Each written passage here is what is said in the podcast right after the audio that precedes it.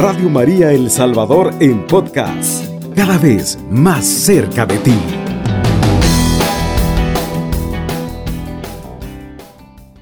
Buenas noches a todos, hermanos hermanas. Qué gusto volver a encontrarnos por este medio, escucharnos, este, rezar juntos, em, dialogar, dialogar sobre todo. El diálogo tiene mucho de escucha. este, eso me conviene a mí en este momento. Tiene mucho de escucha. Cuando a mí me, me, me, piden que les explique un poquito todo esto de qué es la oración, ¿verdad? Yo siempre le digo a las personas que la oración es una escucha. Es una escucha de Dios. No es decirle a Dios cosas, es escuchar qué es lo que Dios tiene que decir. Y en esto, digamos, ya le estoy dando una fórmula para todas aquellas personas que a veces se confiesan y dicen, Padre, es que yo me duermo cuando estoy rezando. Es que usted le llama a rezar, a hacer el rosario, a hacer la novena, al Padre Nuestro, la Ave María, que lo es, que lo es. Es un medio bastante eficaz. Nuestra Madre, la Virgen del Rosario, patrona de la Orden de Predicadores, pues nos dejó un medio infalible para acercarnos a Dios, el Santo Rosario.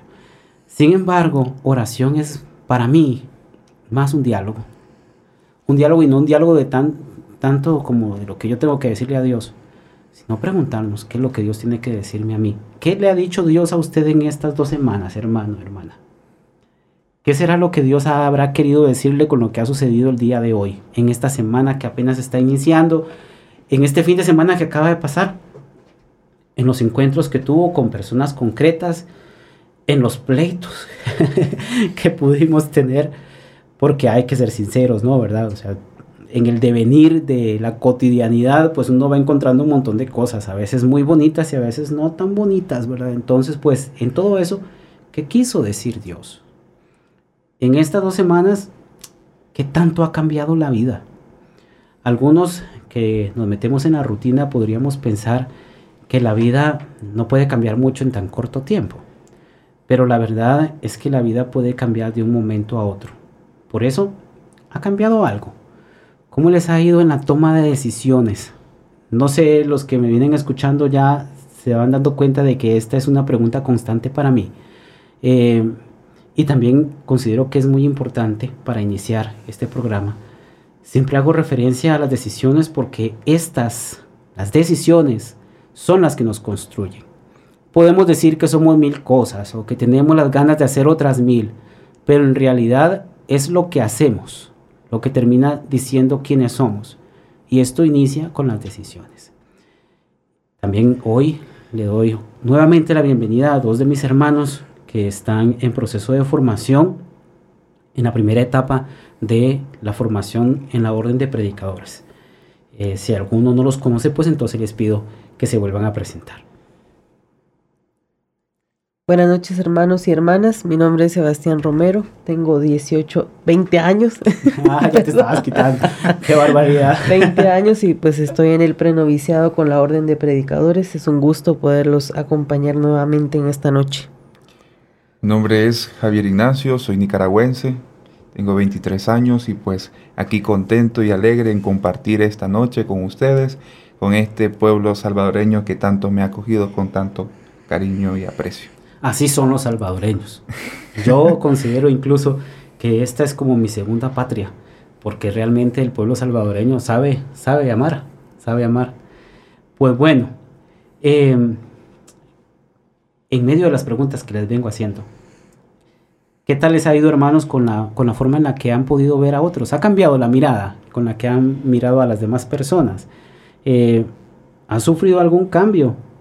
Ya hablábamos en algún momento que la percepción que tenemos de los demás no cambia de manera radical de un momento a otro. Es un proceso. Eh, regularmente no cambia de esa forma a menos que haya un evento que así lo provoque. Pero generalmente nuestra manera de ver a los demás no cambia abruptamente. Eh, ya vamos a hablar más adelante que a veces esto nos pasa una factura, ¿verdad? Porque encasillamos, tendemos a encasillar a una persona en la percepción que tenemos de ella. Este es así, y este no va a cambiar. Y eso no es cierto. No es cierto. Las personas podemos cambiar. Todo es que queramos. Pero podemos cambiar. Cambia el tiempo. aquí voy a detallar un poquito el asunto. No me estoy contradiciendo, simplemente voy a, a, tratar de, de, ampliar un poco el asunto. Cambia el tiempo, eh, pero el que cambie el tiempo no quiere decir que las personas cambien necesariamente. No siempre las personas quieren cambiar, quieren. Esto de querer es muy importante. Y sinceramente, nosotros tampoco. Hay que ser sinceros. Mm, más fácil es, siempre como dice Jesús, siempre va a ser más fácil ver la, la, pajita, ¿verdad? En el, ojo ajeno y no la viga en el propio, ¿verdad? Eh, y esto, digamos, se las trae, ¿verdad? Porque es más común de lo que pensamos. No se trata de que no tengamos esa capacidad de cambio, como ya les he dicho. Una de las cosas que pretenden estos programas es que nos encaminemos a ese cambio, que nos lleven a ser mejores. Pero es un camino, es un sendero que en muchas ocasiones tiene que construirse. La mayoría de nosotros hemos iniciado el año, y no digamos el año, la semana. Hemos iniciado la semana con la idea al menos de ser mejores, de generar cambios en nuestra forma de ver el mundo y a los demás. Pero en ese afán puede que nos sintamos defraudados. Em, algunos más fácil que otros, pero el ser humano de por sí se frustra muy fácilmente. Y sobre todo en, e, este tiempo en el que todo es eh, de un toque, ¿verdad? Usted quiere una llamada, toca el celular. Usted quiere una foto, toca, ¿verdad? Usted quiere una bebida, toca, ¿verdad? Todo es tocar y yo ya tengo un resultado, ¿verdad? Pero, pero en este mundo de, la respuesta inmediata, los procesos no, no se ven con tanto romanticismo, ¿verdad? Eh, y eso nos hace sentir defraudados, de ver de que la matemática no sale tan, tan, tan rápida. Nos sentimos defraudados porque em, constatamos que los cambios que esperamos no se dan de la manera que, esperamos, valga la redundancia, eh, en el tiempo que queremos o al ritmo que proyectamos, ni los cambios de los otros ni los cambios propios tenemos que dar por sentado algo que quizá es muy lógico, pero que en muchas ocasiones es lo que más nos hace sufrir. Nosotros no podemos cambiar a nadie. Si ya nos cuesta cambiar a nosotros. Y ya nos vamos dando cuenta de la falta de voluntad que a veces tenemos, que vamos a estar cambiando a otros. Ustedes van a decir ahí en la casa, hoy vino con patada al pecho. No, no, no. Simplemente quiero, digamos, como, como como que estemos conscientes del terreno, ¿verdad? Porque hoy vamos a hablar de algo bastante interesante, ya van a ver. Em, tenemos que dar eh, por sentado esto, ¿verdad? Que no podemos cambiar a nadie, podemos interceder, ya sea con nuestras acciones, también con nuestra oración, podemos aconsejar, podemos escuchar y estar presentes en momentos concretos, pero ser nosotros el punto que genere un cambio está difícil. Está difícil, eso depende única y enteramente de la libre voluntad de cada quien. Y para poder generar cambios se debe primero ver que es requerido hacerlo. Nadie escarmienta por cabeza ajena. Soy yo el que tiene que darse cuenta que tengo que cambiar. No puedo yo tener esa percepción porque otro me la pase por Bluetooth. no existe esa sensación Wi-Fi de que yo te voy a, transmitir a ti mis ganas de cambiar. No. Eso tiene que ser una decisión mía. Ese tengo que, que ser yo. Y cuando uno llega a esa conclusión de que hoy sí tengo que cambiar. Hoy sí tengo que cambiar. Hoy sí tengo que cambiar. Bueno, entonces ahora atrévase a dar el paso se dio cuenta, ese es un, ese es un gran paso. Ya solamente el darse cuenta ya es un gran paso. Pero ahora comienza a caminar que nadie lo va a hacer por usted. Las cosas no terminan ahí, como, como les estoy diciendo, o más bien no empiezan ahí. Una vez que se ha llegado a la conclusión de que se debe cambiar, debemos adueñarnos de la paciencia. Palabra clave, la paciencia de los cambios y los procesos. Nuevamente les vuelvo a, pedir el consejo de que sí, de que si ustedes conocen la fórmula de la paciencia, la pasen, por favor, hay que compartir lo bueno. Em, no hay nada más drástico y más crítico que un proceso de cambio. Uno siente que le duele hasta respirar. Cuando inicias el proceso de cambio, em, no hay nada más doloroso. Entra uno en, esta sensación que, que tienen algunas personas cuando quieren dejar un vicio, la tentación de volver. La tentación de volver. Hace unos años estuve acompañando a un grupo de alcohólicos anónimos y me llamaba la atención que ellos se presentaban ante el grupo y decían, yo soy fulanito de tal y tengo dos años de no beber. No, decían, yo soy fulanito de tal, soy alcohólico y tengo dos años de no beber. Y luego pasaba otro señor y decía, yo soy fulanito de tal, soy alcohólico y tengo veintitantos años de no beber. Y luego pasaba otro, yo soy fulanito de tal, soy alcohólico y tengo 60 años de no beber. Pero a mí me llamó la atención de que ellos siempre decían, soy, soy alcohólico. Y habían pasado muchos años, pero ellos decían, soy. Y cuando le pregunté a, uno de ellos que, que por qué hacían referencia a eso, me decía, es que uno tiene que estar consciente de quién es. De quién es para poder hacer un camino de cambio. Eso me llamó poderosamente la atención. Es un poco como aquel pasaje evangélico donde Jesús le pide a un paralítico que, que al ser sanado se lleve su camilla a la casa. Parece que no tiene lógica, pero hay que recordar dónde se ha estado hay que recordar quién se es. Hay que recordar a dónde no quieres regresar. Tienes que estar consciente a dónde no hay que volver. Y en los procesos de cambio, cuando, cuando te dé la tentación de regresarte, tienes que recordarte por qué decidiste salirte. Tienes que recordarlo. Porque llegaste a un punto en el que mordiste el polvo del suelo. Y es que el camino de la, de la perdición es como un un tobogán, una resbaladilla, ¿verdad? Hasta divertido es. Pero te vas para abajo.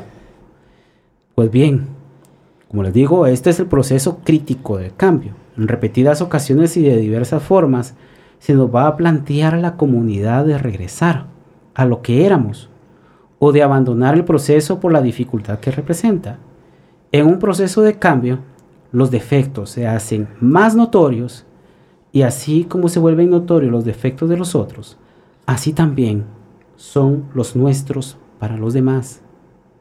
Es que fulanito de tal es esto, es que fulanito de tal es esto otro, es que fulanito de tal es esto otro. ¿Y tú qué eres? ¿Y tú qué eres? Sí, hermanos. Quizá de una forma elegante, lo que estoy diciendo es que esta es la verdadera justificación por la que no somos monedita de oro para caerle bien a todo el mundo.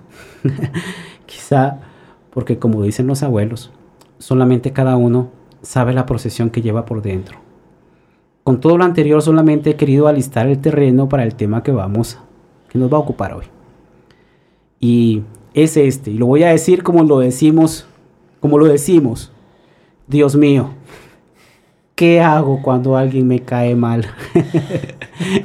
¿Qué hago cuando alguien me cae muy mal? Este tema es más común de lo que podemos pensar. Pues bien, voy a, iniciar de una vez. Lo primero, y por eso decía todo lo anterior, lo primero que tengo que hacer, esto no es un recetario. Si usted quiere lo hace, si no, no lo hace. Solamente es un consejito. ¿Qué es lo que tengo que hacer? Lo primero, suponer algo que es muy humano, que es muy normal y que es muy común a todos nosotros suponer que esa persona, como yo, se encuentra aceptando o rechazando, volviendo, huyendo o retornando a la lucha interna del proceso de cambio. O sea, esa persona que, que de pronto yo no soporto, está haciendo las mismas luchas que yo, pero desde su trinchera, con toda su historia, con todas sus heridas, con todo lo que tiene, a veces hay personas que pareciera como que se empeñan en caerle mal a todo el mundo, ¿verdad? A ver, hablábamos en el programa anterior de las percepciones y lo peligrosas que son, ¿no? Esa es tu percepción. Yo recuerdo que había en el trabajo, antes de entrar a la orden de predicadores, yo estuve trabajando en una, en una agencia de publicidad. Y había una compañera no sé por qué daba la sensación de que siempre andaba de mal humor. Nunca nadie le conoció una sonrisa. Y cuando decía, le decíamos a los compañeros, porque eso, eso, eso suele pasar, hay que ser sinceros. Cuando hay alguien así, ¿verdad? En, un grupo humano, siempre van a haber otro grupo, ¿verdad? Que se va a ir hacia el otro lado, ¿verdad? A hacer, ¿verdad? Toda la leyenda posible, La chismografía. De la, del personaje en cuestión. Pues bueno, yo era parte de ese grupo. Luego conocí a Cristo. eh, decíamos, ¿será que esta mujer cuando se levanta de buen humor se pega con un martillo en uno de los dedos para, para mantener su, su estado de mal humor? Porque no entendíamos. Yo no sé, ¿a ustedes les les ha pasado que encuentran una persona que, que no entienden cómo conserva mal humor? Bueno, sí, creo que depende del punto en el que, en el que lo vemos, porque, porque nos, nos ahorilla a crear una percepción adversa de la persona, pero sí, sí hay gente que de pronto llega a caer mal. Ignacio. Pues sí, creo que todos hemos tenido esa experiencia con gente en cualquier entorno, estudio, trabajo, la comunidad misma, personas que sí realmente uno no se explica cómo viven, Sí, realmente esto es de más común de lo que pensamos, ¿verdad? Vamos a, usted vaya pensando en cuál es esa persona. Vamos a hacer una pequeña pausa en este momento. Estás escuchando Radio María 107.3 FM. Bienvenidos hermanos, hermanas. Gracias a los que se están integrando en este momento. Buenas noches a usted que viene de camino y está sintonizando Radio María. Y también un saludo para todas aquellas personas que todavía se encuentran trabajando y tal vez están encontrando en este instante con esta situación. Estamos hablando de qué podemos hacer cuando una persona nos cae mal. Esto pareciera que es más común de lo que nosotros quisiéramos, ¿no? Y le puede caer mal, le puede caer mal una persona a un cristiano. Esta pregunta es una pregunta bastante incómoda porque hay un compromiso cristiano, ¿verdad? Pero hay una realidad humana también. Hay un compromiso cristiano que nos está pidiendo que nosotros, pues, hagamos todo lo posible por amar al prójimo, ¿verdad? Ay, hermanos, pero es que hay cada prójimo. Ustedes lo saben más que yo. Bueno, pues ese es el tema que estamos tratando el día de hoy. Eh, aún no he contestado la pregunta. Por los que se vienen integrando, ¿verdad? Tengan paz. No he contestado la pregunta. De hecho, no sé si la voy a contestar. Yo creo que más bien voy a dar eh, pistas para que cada uno de nosotros podamos tener nuestra propia respuesta. Eh, de hecho, en ese programa, yo esta pregunta la quiero contestar con ustedes. Porque es una pregunta, sí, bastante insistente para mí. bueno, creo que en el devenir de la vida, esta pregunta va a aparecer varias veces. ¿Qué hago con una persona que, que se se planta como la nociva, ¿verdad? Que pareciera que disfruta caerle mal a otros, ¿verdad? Eh, es aquel, aquel, ¿qué puedo decir? Aquel afán de querer ser más, más aborrecido que, que querido. Cuando tú ya llegas a escoger ser, ser rechazado versus ser querido, no puede estar bien las cosas. Ahí no pueden estar bien las cosas. Y no puede estar bien en ti. Pero de eso ya vamos a hablar más adelante. Em, ¿Qué hacer cuando encontramos a una persona que no nos es grata? ¿Qué hago cuando me cae mal una persona? ¿Qué se debe, qué se debe hacer desde Dios? Miren que esta es una pregunta que supuestamente no debería existir en una persona cristiana, en un seguidor de Cristo. Pero vamos a dejarnos de complejos y vamos a iniciar por aceptar lo que es innegable.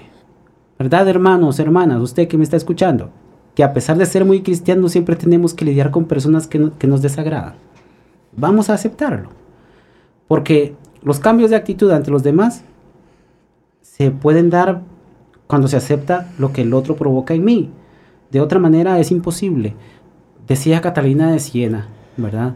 que hay que aceptarse a sí mismo para aceptar a Dios. Y solamente el que se acepta a sí mismo puede aceptar a otro. La, matemática está simple. Si usted se acepta, es tolerante consigo. Y si usted es tolerante consigo, es tolerante con los demás. En ese proceso estamos todos, ¿verdad? Yo no les estoy hablando de, esto desde haber logrado nada. Estoy caminando, estoy caminando con ustedes y como ustedes. Ojo, hermanos, que lo que estamos aceptando es que tenemos que lidiar con esta situación de que alguien no nos agrada. Con ello no estoy diciendo que sea lo mejor. No estoy diciendo que sea lo mejor que nos caiga bien mal alguien, bien mal. tenemos personas con las que disfrutamos estar y tenemos otras con las que se nos hace difícil. No, hay que ser sinceros. Con algunas personas se nos hace un martirio. dentro de nuestra existencia es lo más normal, dentro de nuestra existencia frágil es lo más normal. Ok, lo aceptamos. Ok, ahora aceptada la situación, sí que tenemos que preguntarnos algo más entretenido. ¿Será que siempre está justificado lo que nos hace repeler a ciertas personas? Pues yo digo, es que este me cae mal por esto. Es que yo no soporto de esta persona esto. Es que este detalle hace que esta persona me sea uh, dificilita. ¿Será que siempre está justificado eso? Em, porque cada vez que nos enfrentamos a una persona nociva para nosotros, somos capaces de llenarnos de miles de justificaciones para dar a entender que tenemos todas las razones para que nos caiga mal alguien. Incluso algunos de nosotros nos atrevemos a decir, a mí si me caes mal desde el principio ya me caíste mal siempre. Como si tuviéramos un superpoder, ¿verdad? De que yo miro a una persona, ¿verdad? Digo yo, ah, es que este es así, ¿verdad? Y entonces así me voy a comportar con esta persona. Se hacen juicios acelerados. Juicios acelerados. Hace unos años vi un corto de un puerco espín que era el, el, nuevo de la escuela, era una caricatura, era el nuevo de la escuela. Y entonces los demás compañeritos de la escuela no se le acercaban porque era el puerco espín, los pullaba a todos, ¿verdad? Entonces él, bien triste, ¿verdad? La noche de Navidad, se, se fue aparte, afuera. Y entonces afuera lo estaban esperando los compañeritos con una caja, ¿verdad? Eh, que era un regalo. Y entonces él se alegró, ¿verdad? Y abrió el regalo, pero lo único que había era un montón de espumitas, de esas que ponen para que las cosas no se golpeen. No había nada, solamente había espumitas, espumitas, espumitas. Él pensó que era una burla y se iba a ir, pero no, entonces todos vinieron y le empezaron a poner las espumitas en cada una de las espinas. Y cuando ya estaba completamente lleno de espumitas, entonces todos llegaron a abrazarlo. Em, no nos podemos quedar con la percepción de una persona. Si usted tiene una mala percepción, bueno, si usted tiene la valentía de tener una mala percepción de alguien, tenga la valentía de ir a conocerlo. Si, digamos, se está quedando en la primera impresión. Ahora, otra cosa es que a usted le caiga mal a una persona porque esa persona le ha hecho daño. Ahí ya estamos hablando de, otros, de otras circunstancias, ¿verdad? Eh, ante personas que, que, nos hacen daño, ¿verdad? Que tienen el deporte de hacernos daño, hay que alejarse. Es que entonces, si el mensaje evangélico de que hay que perdonar, cuando usted perdona, lo vamos a ver en otro programa, pero ya se los adelanto, cuando usted perdona, tiene que inaugurar un nuevo camino, no puede repetir el mismo camino. Tiene que inaugurar un nuevo camino, pero como les digo, eso va a ser tema de otro programa. Eh, retornamos a esto. Em, yo puedo quedarme encerrado en esa primera percepción y, encasillar a esa persona, estigmatizarla así, pero también es cierto, hermanos, yo no sé si a ustedes también les ha pasado, que esto tiene sus matices porque muchas historias de grandes amistades han iniciado con aquello de, y pensar que al inicio me caías mal, y pensar que no te aguantaba y que ahora somos los super amigos. Cuando nos dejamos llevar por la primera impresión para estigmatizar a una persona, no estamos dando muestras de un superpoder o de una finísima intuición de, las que, de la que algunos hacemos alarde. No, lo que estamos demostrando es lo heridos que estamos y nuestra falta de confianza. Porque esta persona, ah, esta persona me recuerda a fulanito y fulanito me hizo esto ah, es que esta persona tiene estas características y estas características la tenía fulanita y, ya conozco a los de su talla. Entonces, eh, me hago, me hago a un lado. Es una percepción falsa. Estamos demostrando heridas, desconfianza. Hombre, siempre, siempre tendremos un poco de ella, ¿no? Por prudencia. Porque también es cierto que no podemos abrirle nuestra confianza a los desconocidos de entrada. Hay que hacer un proceso. Pero tampoco podemos desde el inicio dejarnos influir por las supuestas intenciones. Ya les decía, si usted considera que tiene una intuición certera, dese el chance de constatar desde la generosidad de una nueva oportunidad. Es una nueva oportunidad no solamente para la persona que usted está conociendo, es una nueva oportunidad para usted también. De, superar, de superar algo que, que, que quizá lo tiene muy herido, ¿verdad? Dese el chance de superarlo. Ya ahondando un poco más, tenemos que decir que por lo general, ay, esto va a doler, nos caen mal las personas por dos razones. O porque reviven nuestras memorias, o porque reflejan con mucha fidelidad lo que nosotros somos. Esto fue golpe bajo, bajo ¿verdad? Lo sé. si nos declinamos a lo primero, al primero de los factores, tendremos que decir que es injusto hacer responsable a los demás de las heridas que nos han ocasionado terceros. No podemos meter a todas las personas en el mismo saco. No podemos cerrarnos completamente a la convivencia, porque primero como seres sociales requerimos de estar con los demás. Y segundo, como comunidad cristiana, como iglesia, requerimos una, una comunidad de fe. La oración sacerdotal de Jesús creo que dejen claro esto. Vamos a, a leerla, por favor. Vamos a ubicarnos en Juan capítulo 17, versículos del 1 al 5. Así habló Jesús.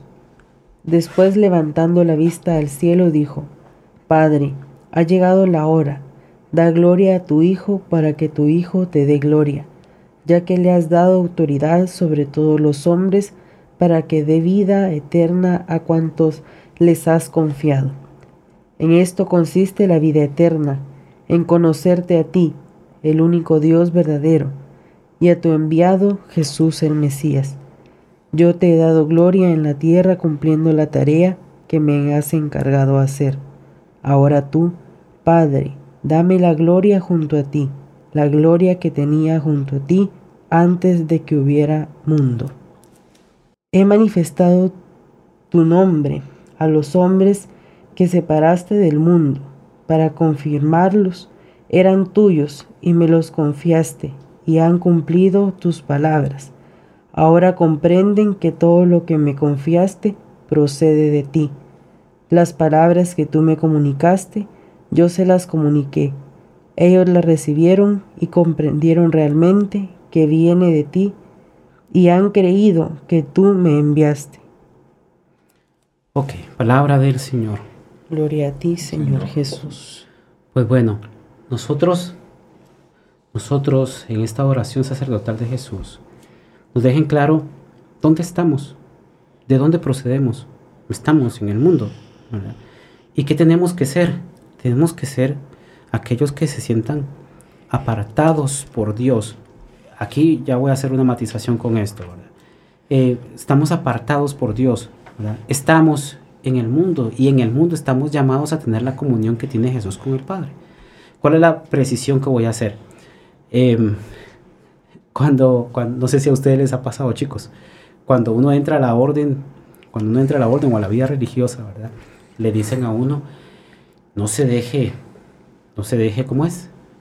Em, tentar por el mundo. no se deje tentar por el mundo. O usted que ya no anda en el mundo, usted que está cerca de Dios. A ver, nosotros tenemos nuestros pies en el mundo. Claro que nosotros estamos llamados a tener una propuesta distinta de vida, ¿no? Eh, pero con los pies puestos en la tierra. No somos angelitos, ¿verdad? Que, que andamos sudando agua bendita. No, mi madre tiene ese dicho, yo no creo en santos que sudan agua bendita. ¿Por qué? ¿Por qué? Porque estamos siempre eh, eh, susceptibles al error. ¿Les ha pasado a ustedes que les dicen esas cosas?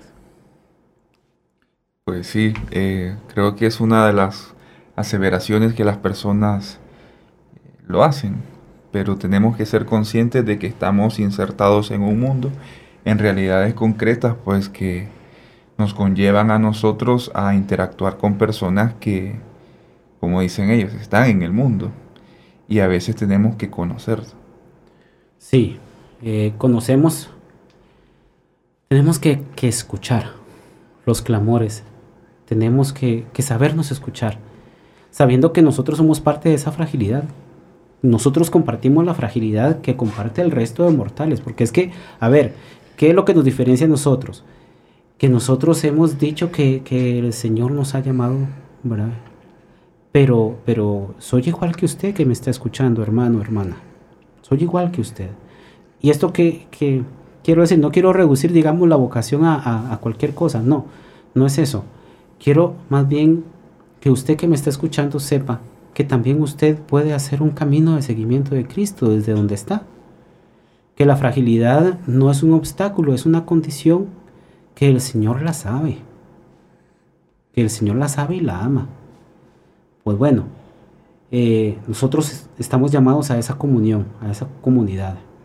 En el segundo de los casos, si usted está, si está reflejando algo si la persona que me cae mal está reflejando algo que yo soy, no me atrevo a aceptar. Hay que asumir el reto de distinguir que ser de una u otra forma no se soluciona echándole la tierra a los ojos a los demás. Podemos hacerlas del topo, ¿verdad? Cuando el topo se ve amenazado, lo que hace es que empieza a escarbar y le echa, le echa la tierra en los ojos a su depredador, pero ¿qué es lo que hace? Un hoyo en el que se va hundiendo más, más y más un hoyo en el que, en que quiere escapar, pero, pero hay algo de lo que nosotros no podemos huir nunca, hermanos. Hay que ser sinceros. Usted podrá huir de todo y le podrá echar las culpas a los demás de lo que usted es, pero nunca va a poder huir de usted mismo. No vas a poder solucionar la vida viendo a los demás como culpables de tus acciones solo porque se parecen a las tuyas o porque las reprimes acéptate y vas a ver cómo se hace más sencilla la convivencia con los otros. O al menos inicia el proceso de aceptación, en el que va a haber disconformidad y también va a haber pleito contigo mismo, sí, y ese pleito es necesario que lo tengas. Hay cosas que no puedes cambiar porque son parte de tu esencia, pero hay otras que o las cambias o te mueres. Obvio, estoy hablando de algo figurativo, ¿verdad? No es que te vas a morir, ¿verdad?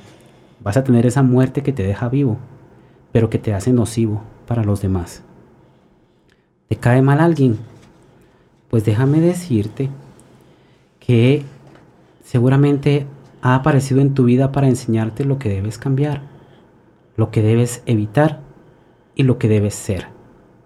Nada es fortuito y todo, absolutamente todo, puede ser transformado por Dios en una bendición, hasta las partes más oscuras de tu historia. Em, ahí me recuerdo un pasaje de Hechos de los Apóstoles, donde dos de los apóstoles, creo que es Juan y Pedro, suben al templo después de, después de la resurrección del Señor. Y me llamó siempre la atención ese texto bíblico porque, porque dice que la sombra de Juan y de Pedro curaron a los que estaban afuera del templo. No dice que fue su luz, no dice que fue su sabiduría, no dice que fue su, su belleza o su santidad, no, su sombra. Y ya vamos a explicar qué tiene esto de la sombra de curativo. Regresamos después de una pausa. Estás escuchando Radio María 107.3 FM. Bienvenidos hermanos, hermanas, bienvenidos sobre todo a los que se integran. Ya estamos casi en la recta final de este programa, sin embargo, quiero reiterarles un poco de qué hemos estado hablando. Pues bueno, hemos estado hablando de qué, de qué puedo hacer yo en el momento en el que me cae mal una persona. Hay momentos, ¿no? Hay momentos en los que me cae mal alguien y hay personas que me caen mal perpetuamente. supongo, no sé, supongo. Eh, yo creo que esto, ya lo decía anteriormente, no refleja tanto lo que la otra persona es, sino lo que yo soy. Y haciendo ese análisis, hermanos, eh, los que me acompañan aquí en cabina y los que me escuchan ahí en su casa. haciendo un análisis de las personas que supuestamente nos caen mal. Y si le aplicamos aquello de que esa persona está demostrándome algo de algo que yo soy, ¿qué será lo que estará demostrándome?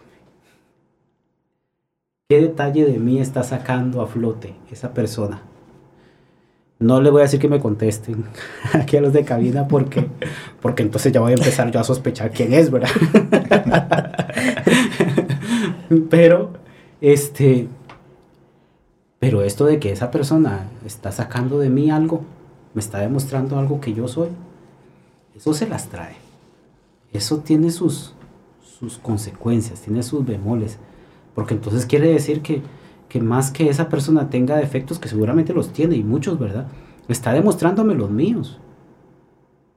Es como cuando alguien llega a, a decirme un chisme de alguien, ¿verdad? Llega a contarme un chisme de alguien ay, fíjese, padre, que, que esto y esto y esto. Entonces yo le, le hago las preguntas que me recomendó otro sacerdote, antes de que me empiece a contar. A ver, ¿lo que me vas a contar ayuda a la otra persona? ¿Sí o no? ¿Lo que me vas a contar me ayuda a mí? ¿Sí o no? ¿Lo que me vas a contar te ayuda a ti? ¿Sí o no? Si la respuesta es no, no, no, entonces no me lo cuentes. Si no ayuda a la persona en cuestión, si no te ayuda a ti, no me ayuda a mí, entonces ¿para qué me lo vas a decir? O si no me lo estás diciendo para buscar ayudarle al otro. Rara vez, rara vez, miren hermanos, en las relaciones personales el wifi no existe. Si usted quiere ayudarle a alguien, vaya y lo busca a él, a ella. Usted no piense que diciéndole a otro, la otra persona ya se va a sentir mejor. ¿verdad? Ay, fíjate que te quiero contar algo de fulanito, ¿verdad? Y es que fulanito, ya te lo dijiste a fulanito. Si no se lo has dicho a fulanito, entonces ¿para qué lo estás diciendo? Es que fíjate que te quiero contar que a fulanito me cae mal, vaya y hablé con él. Tiene un reto de ir a conocerlo. Con decírmelo a mí no está solucionando nada, no está haciendo nada, nada significativo. Ciertamente hay personas que, que nos pueden caer mal, ¿no?